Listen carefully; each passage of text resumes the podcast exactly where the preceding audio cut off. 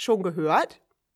Eigentlich war es ein ruhiger, nachdenklicher Moment. Mitternacht, Jahreswechsel, das Feuerwerk, der Blick in den Sternenhimmel und dann das Geräusch von zischenden Laserschwertern an meinem Ohr. Toll.